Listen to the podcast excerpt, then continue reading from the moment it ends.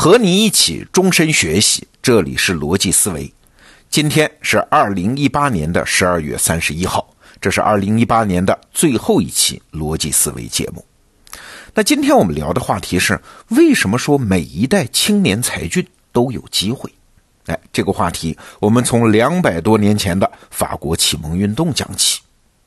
一说到法国启蒙运动啊，我们脑子里通常会想起这么四个人：伏尔泰、卢梭。孟德斯鸠和狄德罗，哎，他们四个人都是法国启蒙运动的旗手。但是你发现没有啊？这几个人给我们留下的印象不太一样。像伏尔泰、卢梭、孟德斯鸠这几个人，我们相对比较熟，哎，我们也都知道他大体上有哪些思想成果。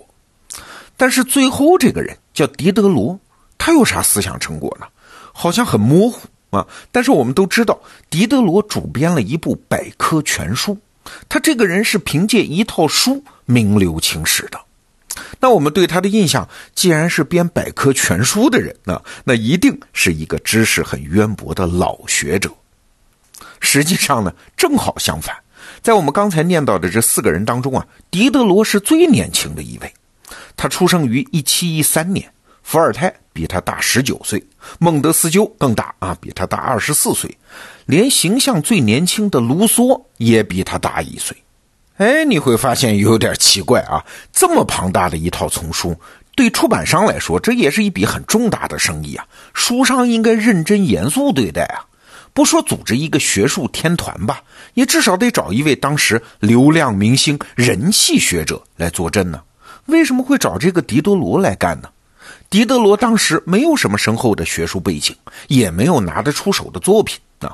换句话说，这么好的一个名留青史的机会，怎么就叫这么个年轻人狄德罗给得着了呢？其实啊，百科全书这个事儿最开始并不是学者提出来的，而是一个叫布雷顿的书商提出来做的。狄德罗呢，其实只是接了出版商的一个活儿。这事儿啊。他不是发起者，他只是合同中的乙方啊。在刚开始编纂百科全书的时候，狄德罗才三十四岁，没多大名气嘛，甚至连一本像样的著作都没有出版过。哎，这是怎么回事呢？我们看啊，狄德罗出生的家境啊不是很好，父亲呢一直希望他能当个医生或者是律师，挣钱多嘛。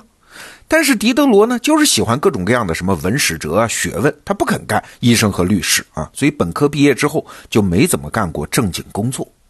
但是啊，他有一个长项，就是懂得的语言特别多，而且很擅长翻译。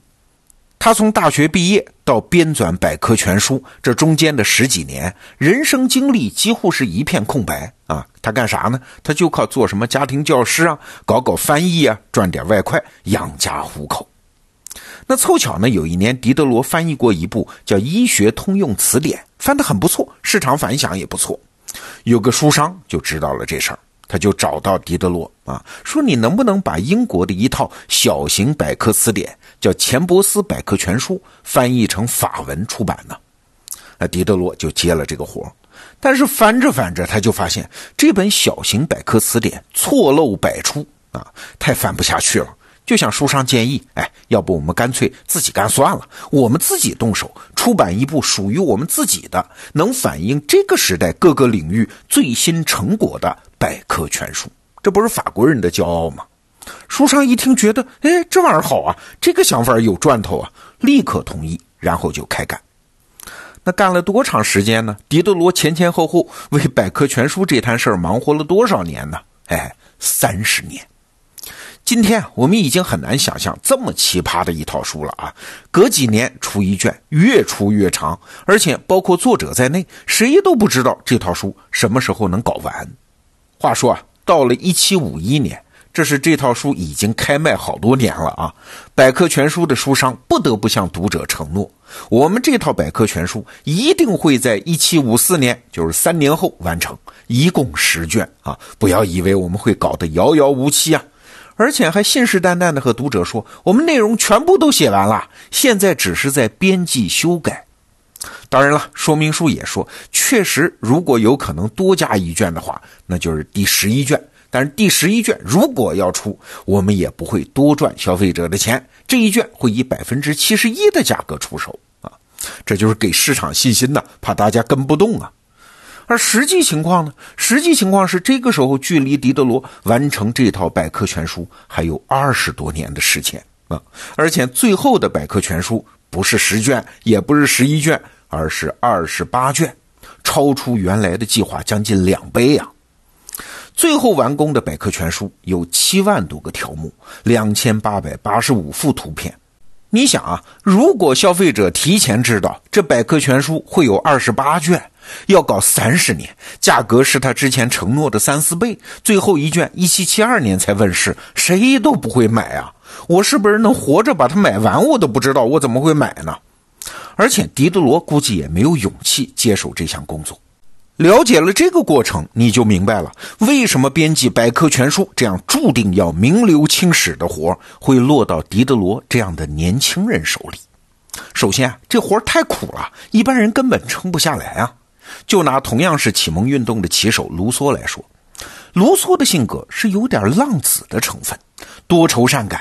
这样的人可能很有才华，但是受到的诱惑也会很多，情绪的波动也会很大。他即使开了头，也很难善始善终啊！因为能够经受住三十年艰苦工作挑战的人实在太少了。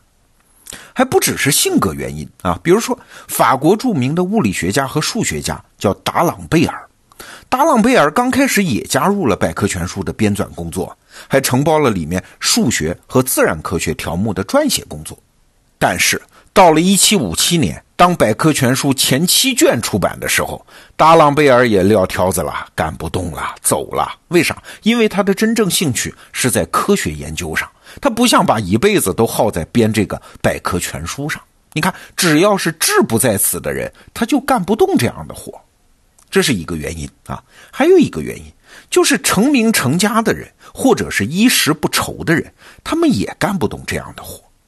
比如，同样是法国启蒙运动的旗手伏尔泰，伏尔泰出生在一个富裕的中产阶级家庭，他一辈子也不缺钱啊，平时谈谈恋爱啊，找找情妇啊，生活是多姿多彩，他才不干这个活呢。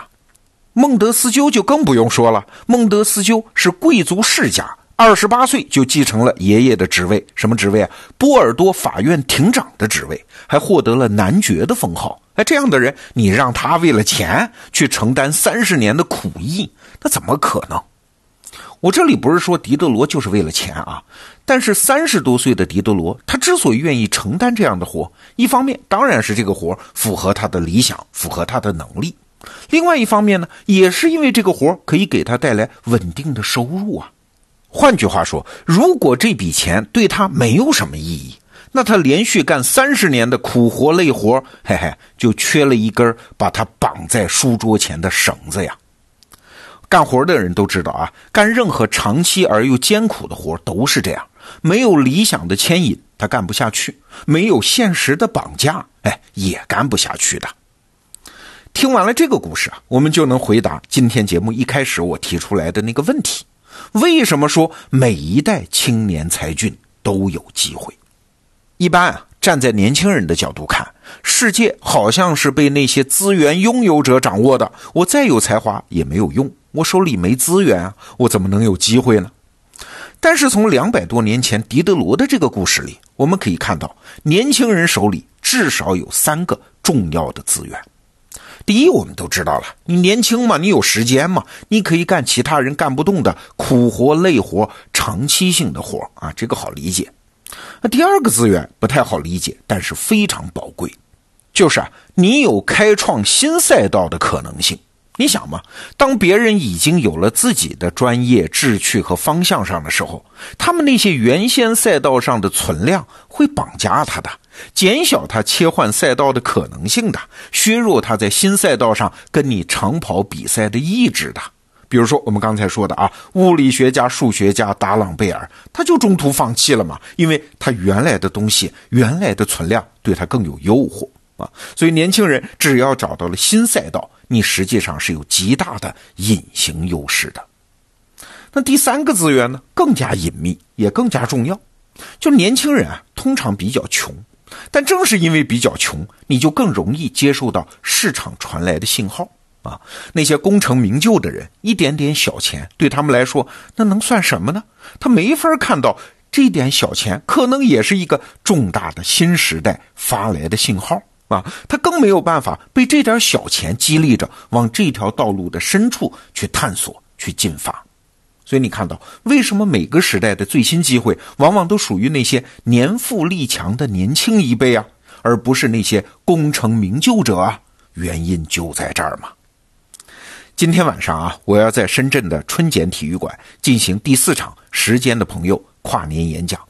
那剧透一下，临近新年钟声敲响的时刻，我会发布一个最重要的知识产品，也就是经济学家何帆老师的新作《变量》，以及他为这本书亲身做的解读版课程，也就是我们得到 APP 刚刚上架的年终大课《何帆报告》。啊，你要是了解这个报告和这本书的背景，你会知道这是何帆老师一个长达三十年的巨大知识工程的第一步。那对比一下我们今天讲的故事，两百多年前的狄德罗的百科全书的故事，你也许啊就更能够看到这个工程的意义。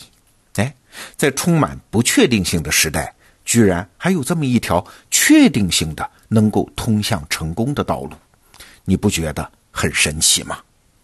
好，今年二零一八年的节目就到这儿，逻辑思维，咱们二零一九再见。